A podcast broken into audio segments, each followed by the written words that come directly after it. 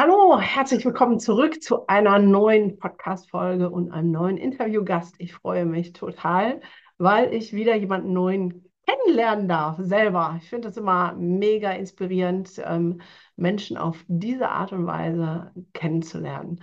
Und dir, liebe Anna, herzlichen Dank, dass du dir jetzt Zeit nimmst, dass wir ein bisschen sprechen können. Ich danke dir sehr für die Einladung.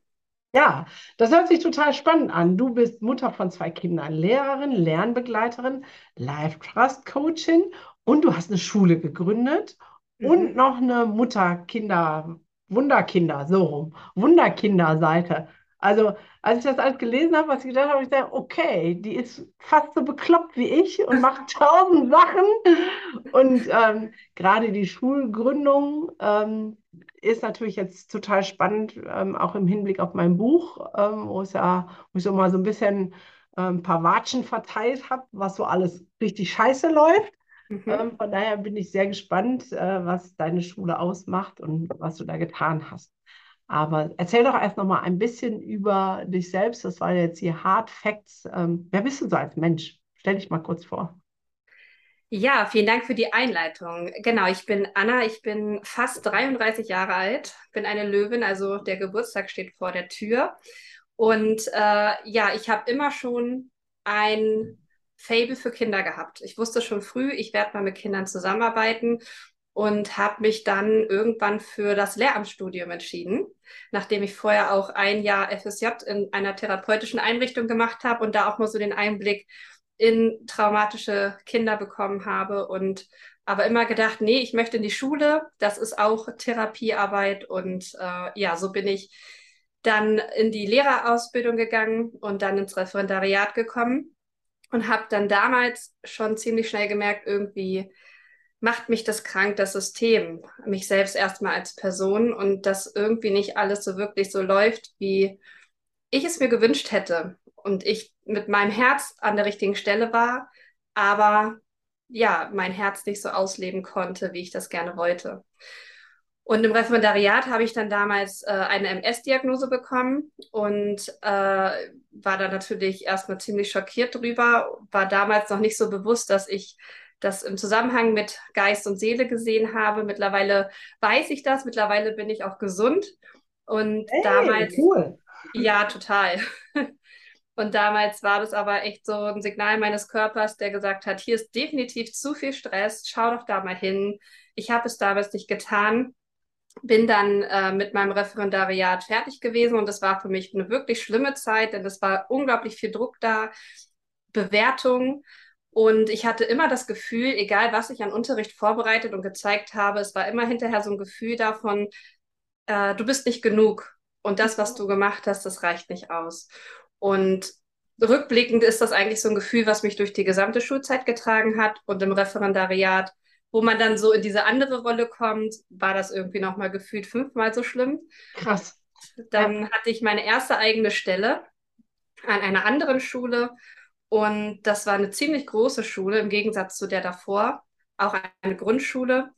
Und ja, stand dann da mit meiner ersten eigenen Klasse mit 28 Kindern, also wirklich bis zur Grenze voll und hatte super viele Ideen, Vollzeitstelle und dachte mir, ja cool, jetzt kannst du hier ganz individuell dein Ding machen und auf die Kinder eingehen und voll auf die Bedürfnisse schauen, was sie brauchen.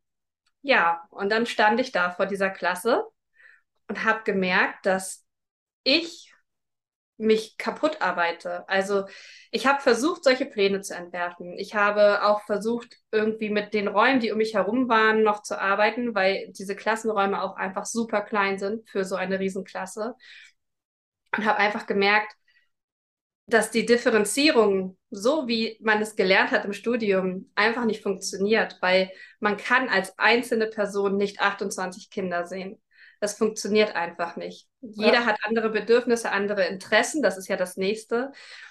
Und ich habe einfach gemerkt, irgendwie, das geht so nicht. Und dann kam so der Kinderwunsch näher. Das hat dann auch erstmal nicht so geklappt. Und dann war ich natürlich auch ziemlich frustriert. Und als ich damit beim Sohn schwanger wurde, bin ich schnell in ein Beschäftigungsverbot gekommen. Und ja, wurde so in dieses, ich werde jetzt Mutter reingeworfen. Und was will ich denn eigentlich für mein eigenes Kind? Und habe mich dann damit erstmal beschäftigt, was will ich überhaupt für mich als Mutter. Und parallel dazu habe ich mit einer Freundin, die schon ähm, ihr erstes Kind hatte und immer gesagt hat, mein Kind geht niemals an die Regelschule. Da habe ich dann gesagt, ich brauche was für mich, ein Ort, an dem ich sein kann, wie ich bin, an dem Kinder gesehen werden. Und bei uns im Dorf stand damals das Schulgebäude leer. Und dann haben wir einfach gesagt, wir probieren das jetzt einfach mal. Und so haben wir dann 2016 angefangen, die Schule zu gründen, einen Verein zu gründen und dann darauf aufbauend dann eine freie Schule, wo kann ich gleich noch mal was zu erzählen. Und gleichzeitig bin ich dann schwanger geworden und 2017 ist dann mein Sohn geboren. Und ja, ich bin dann tatsächlich nochmal an eine Regelschule zurück, an der ich damals mein Referendariat gemacht habe, aber mit der Überzeugung, ohne Belohnung, ohne Bestrafung einfach an die Kinder heranzutreten und du bist das, Grundschullehrerin? Ich, also ja, ah, okay. ja, genau, ich bin Grundschullehrerin, genau. Ja. Und habe das den Kindern auch so vermittelt und habe gesagt, hey Mensch, ich weiß, ihr kennt es anders, aber bei mir werdet ihr nicht belohnt, ihr werdet nicht bestraft, sondern bei mir wird drüber gesprochen, wenn ja. ein Konflikt da ist. Und dann habe ich aber gemerkt, dass die da gar nicht mit umgehen können, sondern haben sie ja nicht gelernt, ne? Genau, die sind so konditioniert darauf und die haben dann, das war denen zu mühselig. Die haben dann irgendwann gesagt, boah, Frau Igelmann, gib uns doch einfach eine Strafarbeit. Also, und es hat mir so das Herz gebrochen, weil ich einfach gemerkt habe, ich will das Richtige, ich habe mein Herz am richtigen Fleck, aber irgendwie, ich habe immer gedacht, ich kann im System was verändern. Und es gibt bestimmt Menschen, die können das richtig gut. Aber das System ist halt, wie du das so schön in deinem Buch schreibst, ist, das System ist das Problem. Das System macht unsere Kinder kaputt, es konditioniert sie auf eine Art und Weise, wo man dann als Systemveränderer irgendwie nicht mehr rankommt. Und ähm, ja, so das bin ich. Das ist ja schon krass, ne? Also wenn man überlegt, äh, Grundschule, ja, also wir reden jetzt nicht von weiterführender Schule, wo es schon so richtig etabliert ist, das heißt, ähm, ist ja auch das, was ich in dem Buch schreibe, dass es im Prinzip ja. von Kindergarten an, eigentlich schon fast von Geburt an anfängt. Und wenn die in der Grundschule kommen und sagen, nee, das wollen wir aber nicht, gib uns lieber eine Strafe, ähm, da so drin sind, das ist schon also krass und traurig zugleich, ne? dass die schon so konditioniert sind äh, mhm. mit Belohnung und Strafe und dieses ähm, drüber reden heißt ja auch bewusst machen. Ne? Also mhm. selber zu verstehen, warum mache ich das und auch dahin zu wollen, ist vielleicht anders zu tun. Das ist schon crazy. Erschüttert mich jetzt noch, noch mal ein bisschen, obwohl ich, glaube ich, schon gar nicht, nicht mehr erschütterbar bin. Aber wenn man das dann so von der Base hört, ist es immer noch mal so, okay. Äh, sorry, ich habe dich unterbrochen. Nee, war aber total wichtig. Also genau, du hast es nochmal gut auf den Punkt gebracht. Es ist wirklich erschütternd und ich ja. habe einfach gemerkt, so, ich kann das nicht. Also ich kann das auch nicht aushalten. Und äh, genau, dann bin ich mit meiner Tochter schwanger geworden und wieder in ein Beschäftigungsverbot gekommen. Also meine Kinder haben mich irgendwie immer aus dem System gerettet.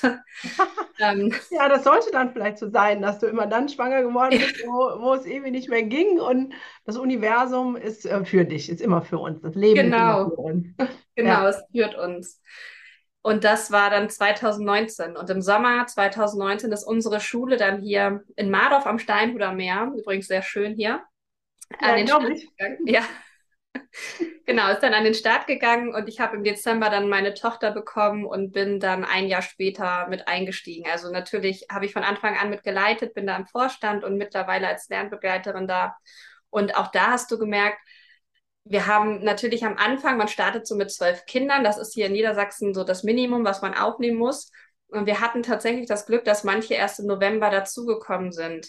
Mhm. Und wir haben mit vielen Quereinsteigern gestartet, weil natürlich es ist was Neues und manche sind unsicher und ähm, das heißt, wir waren tatsächlich am Anfang erstmal wie so ein Auffangbecken. Ja. Und du hast richtig gemerkt, die Kinder hatten den Raum, erstmal anzukommen und zur Ruhe zu kommen und die ganzen Traumata sind hochgekommen. Also wir hatten vor allem im ersten Jahr so viele Gewaltausbrüche und Gefühlsausbrüche in jeglicher Hinsicht. Wir hatten so viel aufzufangen, dass man an Lernen teilweise gar nicht denken konnte, sondern das musste erstmal alles verarbeitet werden. Und wir haben das auch teilweise noch, du sprichst ja in deinem Buch auch vom Kindergarten, wir haben das teilweise auch bei Kindern, die in der ersten Klasse ankommen, wo zu Hause das wirklich auch so gelebt wird wie bei uns an der Schule. Aber die Kinder waren vorher im System im Kindergarten und es gibt, oder vielleicht schon in der Krippe. Und es gibt einfach Ja, Dinge. aber mach das doch mal praktisch. Ähm, jetzt Ja, ähm, bist du ja, also ähm, das können sich ja manche Menschen noch nicht vorstellen, ne? Da kommt jemand ähm, äh, aus dem Elternhaus, wo ähm, vielleicht bedürfnisorientiert gelebt wird und die kommen dann aus dem System und du sagst jetzt in der Schule platzen Traumata. Und da höre ich die ganzen Lehrer und Schüler und ähm, Schulen, die sagen, da ist doch gar nicht der Raum für. Also Schule ist doch kein Raum erstmal für Traumata, der Raum zum Lernen. Und was heißt das denn, die ploppen hoch? Woran ähm, hast, hast du, habt ihr gesehen, ey, die haben jetzt hier erstmal was zu verarbeiten? Ähm, also mach das mal ein bisschen praktisch, dass ähm, da mal ein bisschen Fleisch dran kommt. ja, vielleicht sollte ich erstmal erklären, wie wir überhaupt arbeiten. Ich glaube, dann Ja, kann oder man so rum. Also, ne? Genau, dann kann man vielleicht auch äh, verstehen, warum sie überhaupt den Raum haben, hochzukommen. Also bei uns ist es halt wirklich so, dass wir ein sehr, also ein komplett freies Konzept haben. Das heißt, die Kinder erfüllen bei uns ihre Schulpflicht, sie kommen zur Schule und erfüllen ihre Schulpflicht. Wann sie aber was lernen, das ist ihnen überlassen. Klar gibt es auch da immer noch diesen Lehrplan, der, das Kerncurriculum, was wir zu erfüllen haben, wo die Landesschulbehörde auch immer mal wieder schaut, erfüllen wir das und ähm, da auch immer nachjustiert. Aber grundsätzlich sind sie komplett frei. Das heißt, wir haben einen groben Rahmen, den wir stricken und geben gewisse Lernangebote. Ähm, aber ob ein Kind dorthin gehen will, das entscheidet es halt eben frei. Und die Kinder, die als Quereinsteiger, das heißt aus der Regelschule gekommen sind, ganz am Anfang, die hatten überhaupt nicht die Möglichkeit, sich auf irgendetwas einzulassen, weil sie so in ihrer Verarbeitung waren. Also sie sind wirklich morgens gekommen, sind in unseren Ruheraum gegangen und sind bei jeglicher Konfrontation oder bei jeglichem Druckaufbau von irgendwem, von einem anderen Kind, von einem Lernbegleiter, von den Eltern, sind die explodiert. Ja, okay. Und so haben, also tatsächlich haben sie intensiv und sehr sensibel auf Druck reagiert. Und da haben wir einfach festgestellt oder daraus geschlossen, wo kommt das her, haben mit denen Gespräche geführt, die haben erzählt, was sie in den anderen Schulen erlebt haben. Das mag man sich auch gar nicht vorstellen, was das alles gewesen ist. Und da ist einfach dabei rausgekommen, dass einfach so viel Druck in ihnen steckt, den sie bekommen haben, dass sie wie so ein Ventil waren. Also wirklich, die, das, das immer kurz vorm Explodieren war. Und es musste nur die kleinste Provokation, der kleinste Druck kommen und sie sind explodiert. Ja, krass. Also frei lernen ähm, in Form von erstmal äh, kein Lehrplan, also nicht so, ihr setzt euch jetzt hin und holt alle die Hefte raus. Ich will es nochmal wirklich so, ne? Sondern ihr seid da und äh, wir gucken mal, wa- was möchte wer machen. Also, ne? Ein bisschen malen, Angebote sind da, unterschiedlicher Art und natürlich ähm, steht Lesen und so ein Zeug alles mit dabei, aber halt nicht mit Druck. Alle schlagen das Heft auf, alle schlagen das Buch auf. Kann ich mir das so ungefähr vorstellen? Ja, Also du kennst ja dann bestimmt André Stern, ist Ja, na klar. der, der, natürlich, also der hat ja auch alles gelernt, ohne je in der Schule gewesen zu Mhm. sein. Okay, ähm, klar, damit sind dann die meisten Kinder überfordert, weil im Kindergarten ist es ja auch erstmal so, und dann musst du ja auch, ne, Stuhlkreis und jetzt musst du malen, weil du bist Vorschulkind und du darfst nicht über die Linie malen, weil sonst musst du schon zur Ergotherapie und äh, wenn du nicht lange genug still sitzen kannst, musst du zum Psychotherapeuten, weil du hast ADHS. Also, okay, also diese wunderbaren Kinder kommen dann zu euch und wenn ihr sagt, ähm, wenn du sagst Quereinsteiger, halt auch Kinder, die woanders irgendwie wahrscheinlich nicht klargekommen sind, Mhm. die sitzen dann bei euch in, okay, hochploppen, dann meinst du wirklich mit Aggressionspotenzial, dass sie Mhm. da, ist es denn, also das eine ist ja mh, dieses geprägt sein mit Struktur und Funktionieren. Und das andere ist natürlich auch, dass unsere Kinder ja trotzdem, wir alle, aber unsere Kinder noch mehr als wir, Orientierung und Kontrolle brauchen. Also ähm, ist dann das System, ich bin mal ein bisschen provokant, ja, Mhm. eine Überforderung, weil sie ja dann keine, die kommen dahin und wissen gar nicht, was los ist und was sie machen sollen. Ähm, und dass es dann hochploppt, weil ihr Bedürfnis nach Orientierung und Kontrolle gar nicht erfüllt wird. Ich piek's ein bisschen. Also da, genau, das ist aber total der coole Ansatz, weil wir uns das auch immer wieder gefragt haben. Was ist das, Ja, also das ist auch so grundsätzlich das, was wir immer wieder reflektieren. Was ist das Bedürfnis des Kindes? Also in jeder Woche haben wir Teamsitzungen und jeder Woche, wenn irgendwo ein Kind verhaltensauffällig, ich mach's mal so mit Häkchen, ja, ähm, ist, reflektieren wir immer, was ist das Bedürfnis? Und auch da haben wir hingeschaut ähm, und auch da haben wir, also wir sind dann immer gerne auch mal am Ausprobieren. Braucht das Kind vielleicht mehr Orientierung und Kontrolle? Dann haben wir versucht, das zu bieten. Hat es funktioniert? Okay, cool. Hat es nicht funktioniert? Gehen wir einen anderen Weg. okay. Das heißt, ähm, das ist ja viel Sprechen über die Kinder auf einem ganz anderen Niveau. Ähm, jetzt 2019, wir haben jetzt 2022, das heißt, ihr seid jetzt hoch bis zur dritten Klasse ähm. Ja, wir haben auch schon Schulabgänger gehabt. Also wir wollen noch eine Sek 1 aufbauen. Da sind wir jetzt gerade in der Planung. Wir haben hier in der Nähe, so eine halbe Stunde entfernt, eine freie Schule, die schon Abschlüsse auch gemacht hat. Und da sind die bisher jetzt immer weitergegangen. Okay. Und mit dem, ähm, wie ihr den Kindern das beibringt, erfüllt ihr trotzdem, das ist ja immer die spannende Frage, den, Lehrplan. Das heißt, die können nach der vierten Klasse alle die Grundrechenarten, das kleine Einmaleins, und die können ähm, lesen und die können schreiben, obwohl es keinen klassischen Unterricht gibt in Form von alle Mann ein Heft aufschlagen. Also ich meine, das ist der Wunsch der Landesschulbehörde und ähm, wir müssen auch quasi so arbeiten, dass wir es gewährleisten, gewährleisten können. Aber ich meine, auch an der Regelschule kann man es nicht immer gewährleisten. Und genauso ist es bei uns auch so. Es kann auch sein, dass ein Kind in Klasse 4 sitzt und das nicht kann. Und das ist halt auch eine enge Zusammenarbeit mit den Eltern, immer wieder zu reflektieren und ähm, die Eltern auch immer wieder in dieses Vertrauen zu bringen, was wir grundsätzlich haben, in diese natürliche Neugier der Kinder. Und wir sagen immer, wenn man sich für freie Schule entscheidet, dann sollte man sich ganz dafür entscheiden.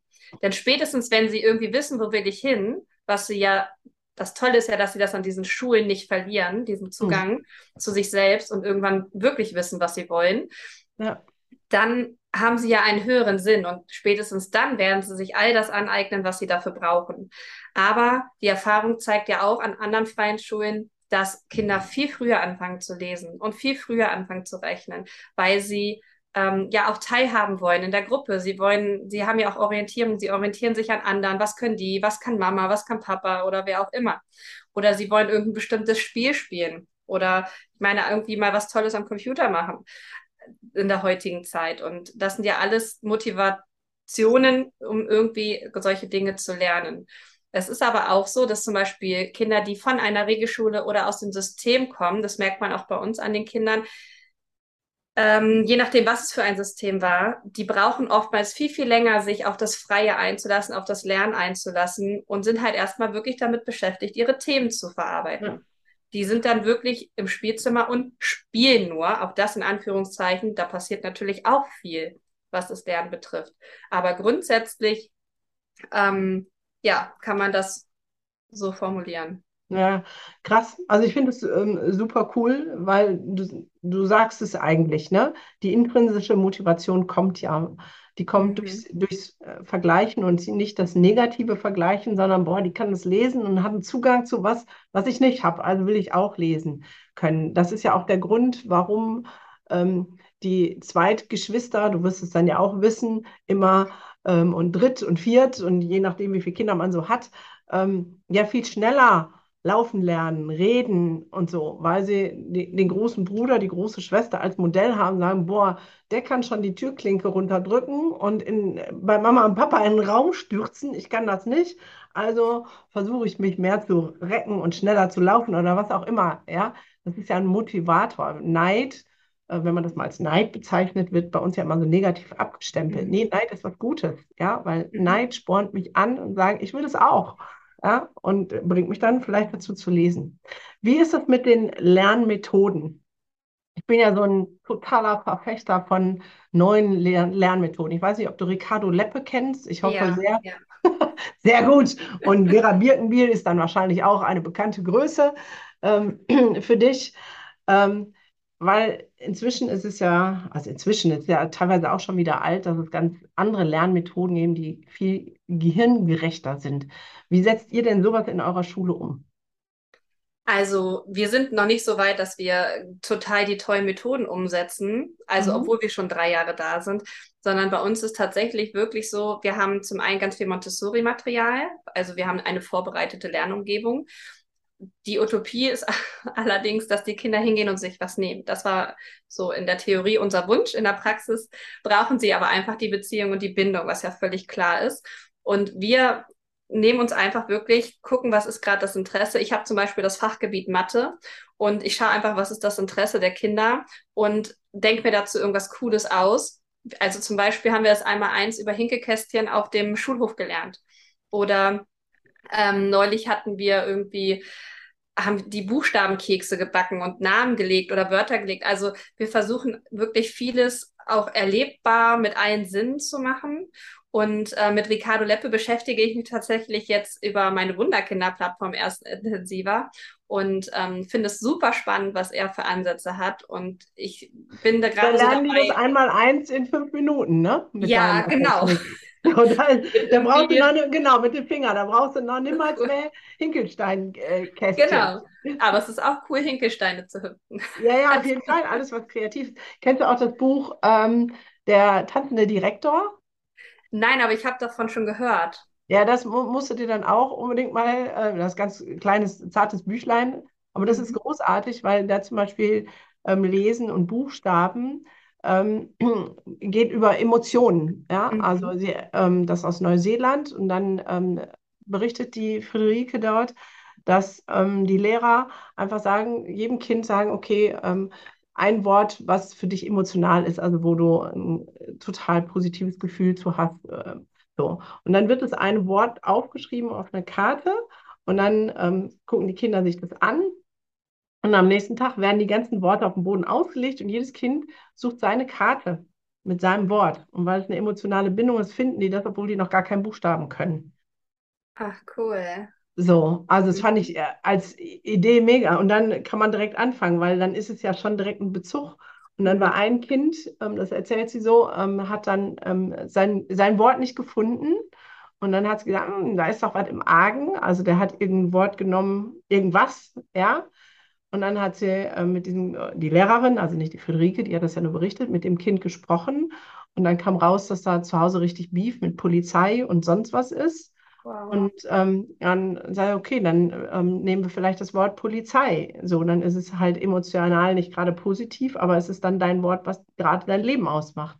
Ja, und dann wurde Polizei genommen und das hat er immer sofort gefunden dann. Mhm. Ja? Ähm, also es ist so äh, auch ein ähm, gleichzeitig etwas, womit man Kindern wieder näher kommt, weil ähm, klar, Bindung, ne? Äh, Was magst du gerne, was, was äh, ja, ist dein Wort, da ist ja schon Emotion drin, damit wird natürlich Bindung aufgebaut und gleichzeitig, wenn da kein Wort ist, was Bindung hat, ähm, hat man direkt wieder einen Indikator, ein Gespräch zu führen und sagen, hör mal, was ist bei dir los? So, fand ich mega. Ja. Das klingt cool. Mhm. Ja. Für die Inspiration.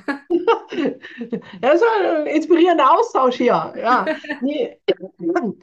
Wie viele ähm, Kinder seid ihr denn jetzt? Also, ähm, wie groß ist denn eure Schule inzwischen? Also jetzt zum Ende des Schuljahres waren es 20 Kinder und jetzt zum neuen Schuljahr werden es 25 sein. Und wir haben immer drei Erwachsene da. Mhm. Das heißt, ähm, das ist auch nicht nach Klasse, erste, zweite, dritte, vierte, sondern es sind einfach ähm, alle Kinder da, allen Alters und ähm, okay, das ist cool. Das äh, finde ich sowieso, ne? Die Älteren lernen von den Jüngeren und umgekehrt. ähm, Genau. Also man kann sagen, die Kita-Struktur wird weitergeführt. ja. Also das versuchen, so versuchen wir es immer zu erklären für Menschen, die sich da nichts drunter vorstellen können, wenn Ja. die dann fragen, wie viele Klassen habt ihr denn? Eine, als wirklich die Kita-Struktur. Wir haben einen Gruppenraum, wo wir halt diese vorbereitete Lernumgebung haben mit verschiedenen Ecken zu Fächern. Es gibt bei uns Tische und Stühle, ja, aber als großen Kreis, als Frühstückskreis. Und da findet eigentlich, also da, da findet die Gemeinschaft statt, da sind wir überwiegend, weil Essen verbindet. Ja. Und genau, wir haben noch so einen Kunstbereich, wir haben noch einen Raum, wo wir geteilt Bühne und ähm, Werkbereich haben. Am wichtigsten ist eigentlich sind der Ruheraum und das Spielzimmer. Das ähm, ist wirklich elementar für die Kids. Und wir haben halt echt einen riesengroßen Schulhof mit angrenzendem Wald. Das ist richtig cool. Mega. Mhm. Cool. Und das ist jetzt eine alte, sozusagen stillgelegte Schule, die ihr gemietet habt? Ja, der sind, ich weiß gar nicht, 2015 war das, glaube ich, wurde, also da war das erste Schuljahr, wo dort kein Unterricht mehr stattgefunden hat, weil es damals hieß, es sind zu wenig Kinder da und Mhm. die Schule müsste schließen. Mittlerweile haben die im Nachbardorf Container aufgebaut, wo jetzt alle hin müssen. Also von daher, äh, naja, Statistik und Politik ist halt immer so eine Sache. Ja, Ja, war das natürlich super. Das war dann kurzzeitig eine Flüchtlingsunterkunft und als die dann auch da raus sind, stand es halt leer. Und dann, ja, durften Habt ihr, wir plant ihr noch, euch zu vergrößern? Ja, genau. Es ist in einem Teil ist jetzt gerade der Hort drin. Also das heißt, sie fahren immer von hier in den, in den Nachbarort und wer dann in den Hort will, muss dann wieder zurück in diesen Ort fahren. Also das ist alles so ein Hin und Her. Und ähm, da, wo die Räumlichkeiten sind, da werden wir uns dann irgendwann mit denen die Räumlichkeiten teilen und werden da dann die Sek 1 haben. Planmäßig eigentlich ab nächsten Jahr dann, also ab 23. Krass. Wie habt ihr das zu Corona-Zeiten gelöst? Jetzt bin ich neugierig. Ähm, ja, also wir haben natürlich äh, auch Auflagen, aber wir haben zum Beispiel auch ein Kind im Rollstuhl bei uns. Also der ist ähm, motorisch behindert und es kann sich nur über einen Sprachcomputer ähm, äußern. Und wir haben halt für uns gesagt, für Bindung und für auch für ihn haben wir auf die Maskenpflicht verzichtet bei uns weil wir das einfach mit unserem Konzept nicht vereinbaren konnten. Wir haben das mit den Eltern äh, alles so rückbesprochen und äh, wir bewegen uns da natürlich auch auf dünnem Eis. Aber das ist es uns wert, weil uns einfach die Seelen der Kinder am Herzen liegen. Und ähm, ja, wir einfach natürlich dann aber auch rigoros sind. Bei Krankheitsanzeichen bleibt halt jedes Kind zu Hause. Ähm, da haben wir dann schon wirklich drauf geachtet. Und äh, wir sind natürlich auch einfach noch eine kleine Gruppe Ja. gewesen. Zwischendrin Aber gab es auch trotzdem, also ich feiere euren Mut da drin. Das ähm, ist das, was ich auch immer ähm, gesagt habe und sage, wenn ich Therapeuten ausbilde, ähm, auch in Grauzonen. Und dann sagen die, ja, dürfen wir das denn? Dann sage ich immer, ihr müsst selber entscheiden, ähm, wie gesetzeskonform ihr arbeitet ähm, und was es euch wert ist. Mir war es auch immer wert, meine Psychotherapie-Richtlinie, nach der ich eigentlich behandeln muss, ähm, links oder rechts hinten überzuwerfen ähm, zum Wohl der, der Kinder. Und ähm, das finde ich schon mal mega, dass ihr sagt, okay, wir haben das, das passt nicht zu unserem Konzept, wir haben das gut besprochen mit den Eltern ähm, und ähm, führen das so durch. Und der krasse Lockdown, wo alle zu Hause bleiben mussten, den habt ihr aber auch zu Hause gemacht. Genau, das war richtig cool. Also wir sind halt nicht, dass wir den irgendwelche Pakete gepackt haben, also einfach wahllos, sondern wir haben tatsächlich gefragt, was interessiert euch gerade? Wir haben das abgefragt und haben für jedes Kind individuell ein Paket gepackt. Und dann gab es noch so ein Gemeinschaftsprojekt. Die haben dann so einen Roboter gebaut. Das war richtig cool. Also jedes Kind hat weitergebaut und ähm, wer dann wollte, hat auch immer in so ein, wie so ein Tagebuch reingeschrieben und dann gab es so eine Robotergeschichte. Und das haben die Eltern untereinander organisiert und haben das dann immer zum nächsten Kind gebracht. Oh, Und der steht cool. auch immer noch in der Schule. Mega. Das ist der Schulroboter. Das ist der Schulroboter. Ja, guck mal. Und so kann man Gemeinschaft fördern, auch wenn man und Bindung erhalten, auch wenn man sich gar nicht sieht. Also online haben wir gar nichts gemacht. Ja. Wie stehst du zu dem Satz, Bindung geht vor Bildung? Den würde ich ganz, ganz fett unterstreichen. Das ist das, was wir leben. Ja. Also wirklich die, weil Bildung ist ja immer so die Frage, was bedeutet das? Ich würde eher vom Lernen sprechen und Lernen passiert über Beziehung und über Bindung Ja. und sowieso aus uns selbst heraus. Ne? Also bis ein Kind in die Schule kommt, schreibt auch keiner irgendeinem Kind vor, ähm, ja, wann es zu laufen lernen hat, zu sprechen und ähm, ja, und so weiter. Das macht das Kind von sich aus, da ist jeder noch entspannt und schon kommt ein Kind in die Schule, brechen alle in Panik aus. Ja. Ja, es ist ja so, ne? äh, Bei all den normalen Entwicklungsschritten feiern wir unsere Kinder ähm, Mhm. und auch jedes Fallen, ah, du kannst noch nicht laufen, so, ah, versuch noch mal und wir feuern an und ähm, beim Fahrradfahren lernen und beim Schwimmen lernen, also all das, ne? Machen wir das so. Und ähm, sobald es dann in die Schule geht und teilweise ja leider auch schon im Kindergarten, ähm, wird dann wie, das kannst du noch nicht, gib dir mehr Mühe. So, ne? Das ist, ähm, da, irgendein Hebel fällt da um und leider auch bei uns Eltern, ähm, dass da irgendwas anders läuft. Wie, ähm, ein wichtiger Bestandteil, hast du gesagt, ist die Arbeit mit den Eltern und Ja. sagen, sich komplett auch für so eine freie Schule entscheiden. Wo sind denn da die größten Schwierigkeiten oder äh, worauf muss man achten, damit das funktioniert? Also zum einen, äh, das passt auch noch zu dem, was du gerade gesagt hast, gibt es wirklich Kinder, die kommen zu uns zur Schule und nutzen das, um mit ihren Freunden abzuhängen. Und dann kommen die nach Hause und sagen so, jetzt will ich aber irgendwie lesen lernen. So, das ist so das eine, wo man sich als Eltern einfach drauf einstellen darf, dass sie zu Hause in ihrem sicheren Rahmen voll gerne lernen und in der Schule vielleicht auch nur den ganzen Tag auf Bäume klettern. Das ist so das eine.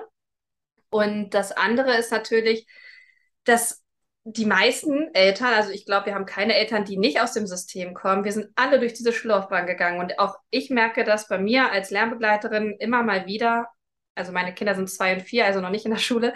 Aber ich merke es bei mir als Lernbegleiterin auch immer mal wieder, dass ich denke, oh, müssen die jetzt nicht irgendwas lernen? Und das kommt bei den Eltern natürlich noch viel, viel mehr. Das heißt, wir geben denen am Anfang, bevor sie überhaupt aufgenommen werden, gibt es einen Workshop. Und da sagen wir schon, wenn es Redebedarf gibt, dann macht einen Termin mit uns aus. Oder Mhm. auch zwischendrin haben wir immer mal wieder Elterngespräche, wo wir, also Lernentwicklungsgespräche heißen die, wo wir wirklich darüber reden, was hat das Kind bisher gemacht, was hat es gelernt, was lernt es zu Hause, wie geht es euch damit, wo wir, also bei uns ist alles wirklich ziemlich familiär, würde ich sagen. Wir sind Mhm. auch alle ziemlich nah beieinander.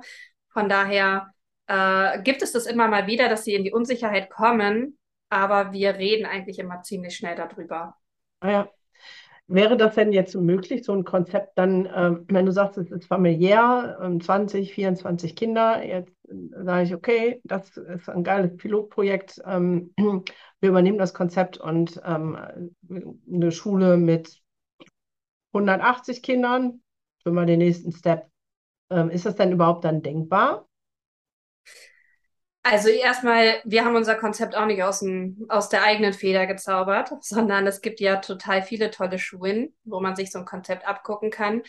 Und naja, es ist halt immer die Frage, wenn es eine Regelschule ist, die einfach ein anderes Konzept fahren möchte, dann scheitert es wahrscheinlich letztlich am Betreuungsschlüssel.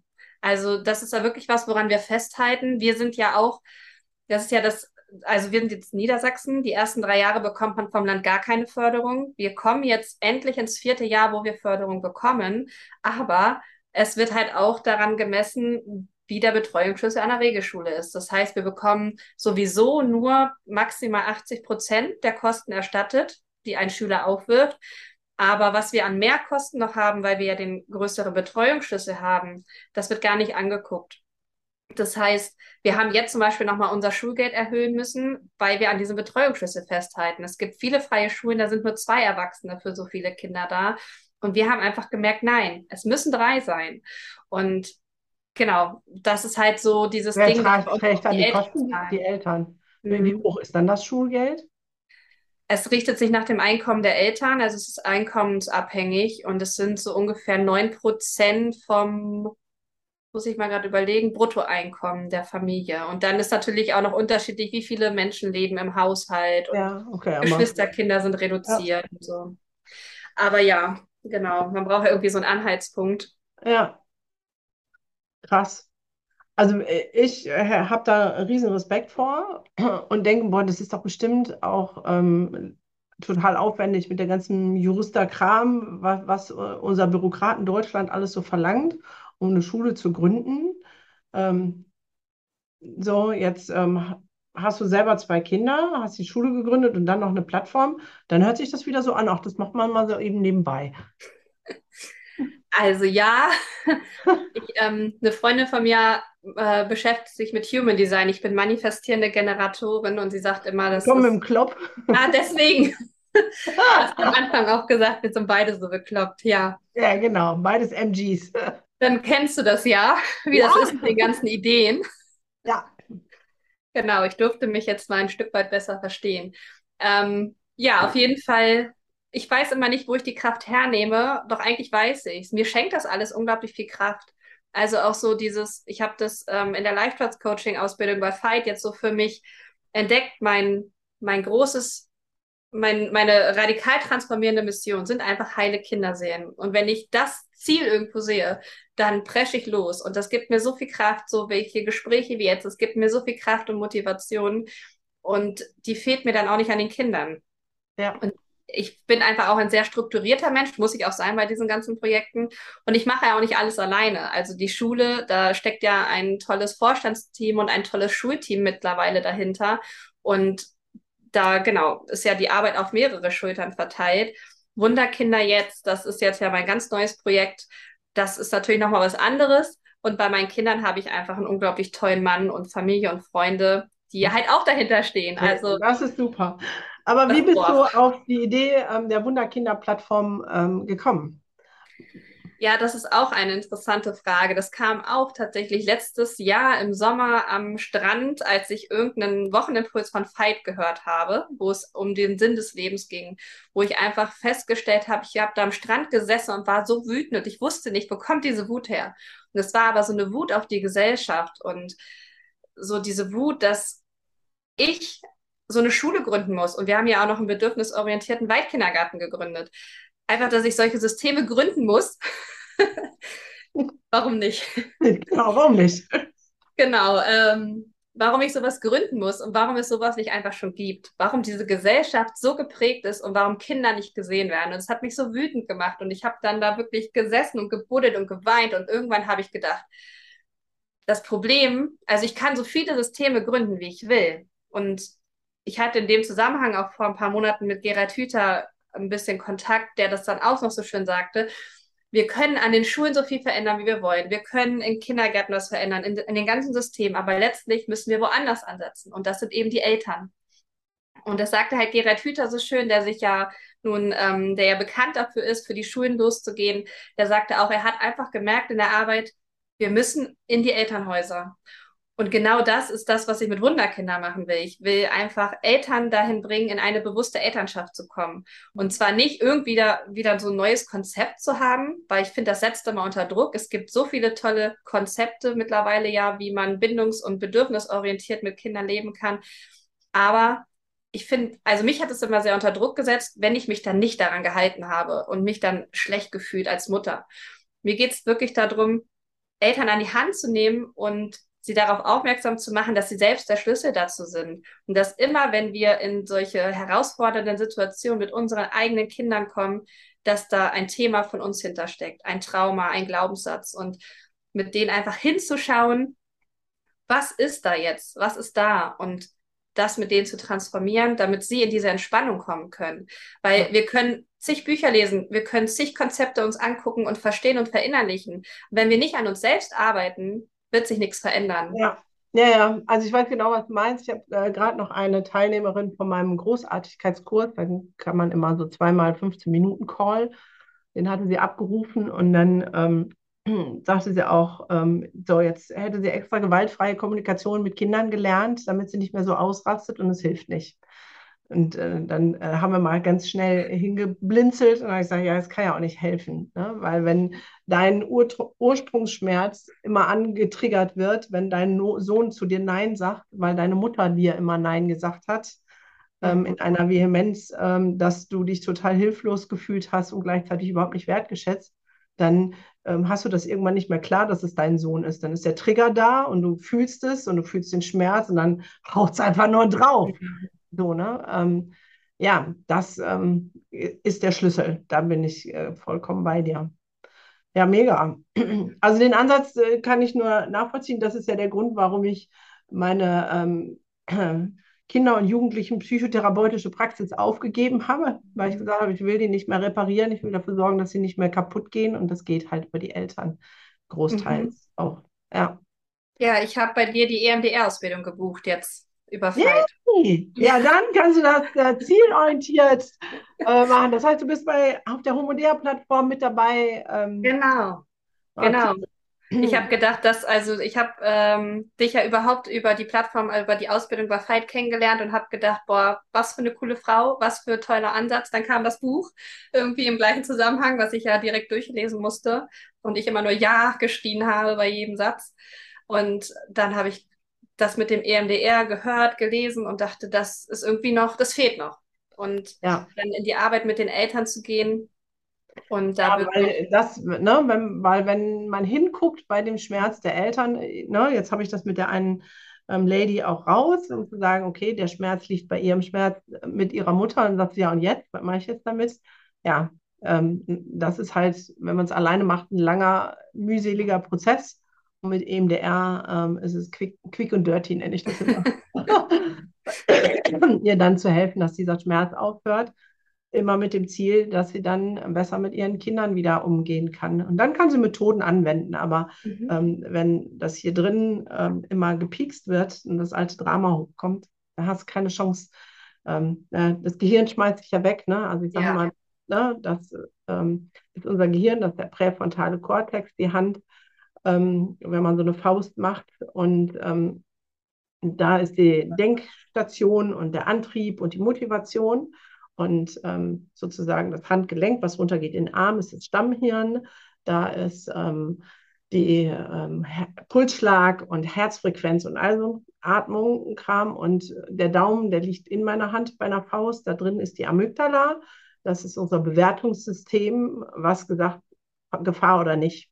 Und wenn ein Trauma passiert, dann piekst sie halt die Amygdala an und äh, wenn, dann öffnet sich sofort die Faust. Das heißt, die Finger gehen nach oben und der präfrontale Kortex, die Denkerstirn ist weg und die Amygdala, die macht Bewegung auf das Stammhirn und sagt, bitte schnell, viel, viel Puls, viel Blut, ich muss äh, eventuell kämpfen, ich muss hier gucken, dass ich mein Überleben sicher. Und die Denkerstation, die vielleicht auf ähm, Methoden zurückgreifen kann, wie gewaltfreie Kommunikation, die ist einfach nicht da. Die hat sich mhm. verabschiedet und hat gesagt, tschö, bye bye, ich mache hier nicht mit in dem Spiel. Und dann geht es erst darum, wieder die Amygdala zu beruhigen und zu sagen, hey, ist alles gut, du bist sicher. Mhm. Ähm, und dann kann man erst wieder denken. Und dann ist halt schon oft zu spät, ne? Dann hast du dein Kind schon angeschrien. Also. Absolut. Aber du hast das so schön in deinem Buch geschrieben. Äh, wir haben ja jeden Tag die Wahl, hast du geschrieben. Und ich finde, das ist auch im Elternsein. Es geht ja überhaupt nicht darum, sich für all das, was man tut, immer wieder schlecht zu fühlen, sondern jeden Tag wieder neu die Wahl zu treffen. Und wir können jeden Tag neu wählen, wie wollen wir jetzt heute in den Tag mit, mein, mit dem Kind gehen. Und egal wie der Tag ausgeht, den nächsten Tag wieder neu zu wählen. Oder halt wirklich zu wählen, ich nehme jetzt den Mut zusammen und schaue mir die Themen an, weil es natürlich nicht leicht, ja. weil da natürlich vieles hochkommt, aber ja. nachhaltig, es ist einfach so nachhaltig natürlich. und dieses große Warum zu sehen für seine ja. eigenen Kinder. Ja, genau. Es geht niemals um Schuld, aber wir müssen trotzdem rückwärts gucken, um es zu verstehen. Mhm. Nicht um zu sagen, du bist schuld das, sondern ähm, zu sagen, ah, deswegen, weil nur das, was ich verstehe, kann ich ändern. Also zumindest in meinem Erleben. So, und ich liebe das ähm, Lied von Reinhard May. Ich meine, das ist mehr meine, meine Generation. Ne? Ich mache mit Liebe alles falsch, so gut ich kann ähm, wo ich sage, das gilt für uns Eltern immer. Das, was wir vielleicht unseren Kindern übertragen, tun wir ja unbewusst und ungewollt. Mhm. Und ähm, da haben wir die Wahl, ähm, das Unbewusste ins Bewusstsein zu holen und ähm, einen anderen Willen an den Tag zu legen. Naja, mhm, ähm, genau. die Arbeit super wertvoll, dass du sagst, okay, dann jetzt bitte für Eltern. Das ist mega cool. Ja, mega. Schön, schön, schön. So, unsere Stunde ist fast zu Ende. Gibt es noch was, was du so jetzt an die Hörer raushauen möchtest, wo du sagst, das ähm, liegt, brennt dir noch unter den Fingernägeln auf der Seele oder wo auch immer, ähm, und du sagst, das darf noch raus in die Welt? Was mir jetzt gerade so kam, ist einfach so dieses informiert euch. Einfach informiert euch, überhaupt erstmal, was ist da, was gibt es für Möglichkeiten. Lest Gundas Buch, um es vielleicht doch mal zu verstehen. Kommt äh, auf meine Wunderkinder-Seite bei Instagram vielleicht erstmal. Da könnt ihr einfach auch ein bisschen was zum Thema Elternschaft erfahren.